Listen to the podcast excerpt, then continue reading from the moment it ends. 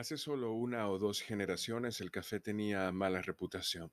A la gente no parecía importarle demasiado, ya que seguían tomando café todos los días, pero existía la suposición subyacente de que no era muy saludable. La razón, muchos de ustedes lo saben, nos han escuchado relatar los problemas de producción de café y la forma en la que se veía. Muchas tendencias de producción cambiaron, como por ejemplo, hoy se consume menos café instantáneo y probablemente la gente note más la baja calidad con las ofertas que han ido surgiendo de café de especialidad. O sea, no podemos hablar de que el café de 1970, 1950 es el mismo café de nuestra era. Probablemente existen mejores calidades, al igual que también otros pueden haber empeorado. Y es evidente que es hora de revisar esta suposición, ya que las creencias sobre los efectos físicos y psicológicos del café han cambiado notablemente en las últimas dos décadas, según ha cambiado también la calidad, y los estudios deberían de actualizarse. Muchos eh, profesionales de la salud todavía no están conscientes de estos cambios a nivel productivo y también eso hace que sea muy importante que la industria y el profesional de la medicina también se actualicen conjuntamente, al igual que las personas que desarrollan también medicamentos en base a café. La cafeína se utiliza en muchísimos otros medicamentos. En agosto del 2017, un estudio gigante de más de 500.000 personas en 10 países europeos que habían estado en chequeos regulares desde la década de 1990 reveló que un riesgo reducido de muerte por diversas causas para los bebedores de café en comparación con los no bebedores era más pronunciado.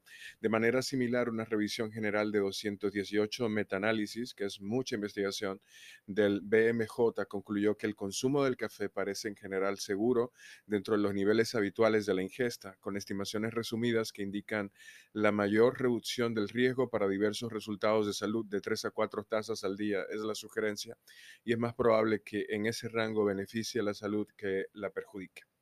Pero ¿qué pasa con la salud mental? La salud física y mental, como todos sabemos, están estrechamente relacionadas. No tendría mucho sentido pensar en los efectos del café en la salud mental sin considerar las cosas anteriores, que ciertamente pueden alterar nuestro estado mental. La salud mental es el resultado directo de nuestra condición física y viceversa. Si ustedes han tomado demasiado café, es muy probable que conozcan la sensación de nerviosismo y ansiedad que puede traer, pero la pregunta es, ¿qué es lo que le hace el café a nuestro cerebro? ¿Estos efectos se suman a cambios en nuestra salud mental? ¿Es malo tomar café cuando tienes un trastorno del estado de ánimo o de ansiedad o un trastorno compulsivo o esquizofrenia, etcétera?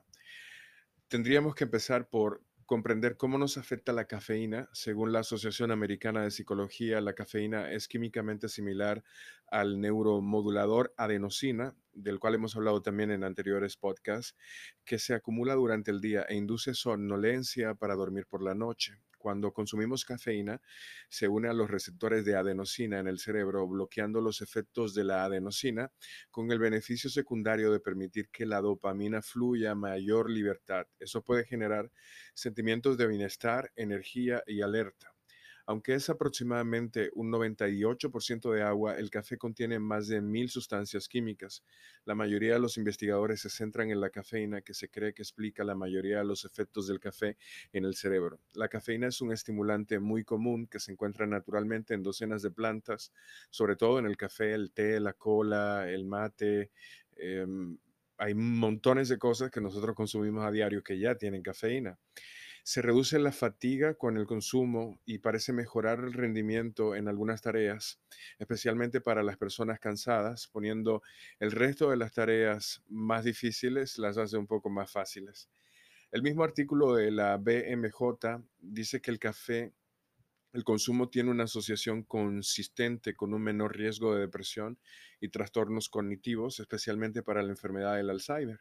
Aunque algunos creen que la cafeína podría estimular los síntomas de la depresión, un, análisis extenso realizado por investigadores chinos sugiere que la ocurrencia es de menos del 1% para la depresión relacionada con la cafeína y concluye que el consumo del café y cafeína se asoció significativamente con un menor riesgo de, de depresión. Por otro lado, beber café es un tratamiento para, no es un tratamiento para la depresión y debido a que puede causar problemas de sueño en algunas personas, el café puede empeorar el estado de ánimo. Además, los síntomas de abstinencia pueden exacerbar la irritabilidad y la fatiga existente. La investigación sobre la depresión y la cafeína aún se encuentra en sus primeras etapas, por lo que es mejor no iniciar el hábito del café basándose solo en un estudio. En el caso de que ustedes no tomen café con frecuencia y tengan algún problema de depresión. En raros casos, altas dosis de cafeína pueden inducir síntomas psicóticos y maníacos y más comúnmente ansiedad. Los pacientes con trastorno de pánico y trastorno de ansiedad social de rendimiento parecen ser particularmente sensibles a los efectos ansiogénicos de la cafeína, mientras que la evidencia preliminar sugiere que puede ser eficaz para algunos pacientes con trastorno obsesivo compulsivo. El café no es necesariamente malo para nuestra mente y no lo es para la mayoría de la gente. Al igual que con cualquier consejo dietético, tenemos que mirar más allá de todas las declaraciones absolutas con orígenes pocos claros que le dicen a la gente que beba mucho café o que lo eviten por completo. ¿Será bueno o no para nosotros? Depende de quiénes somos y de los problemas que tenemos. Y este es un buen momento para sugerirte que si necesitas ayuda, con algún tema de salud mental. Hay muchos buenos profesionales en República Dominicana y en el mundo que pueden ayudarte. Te enviamos un abrazo y nos escuchamos en la próxima.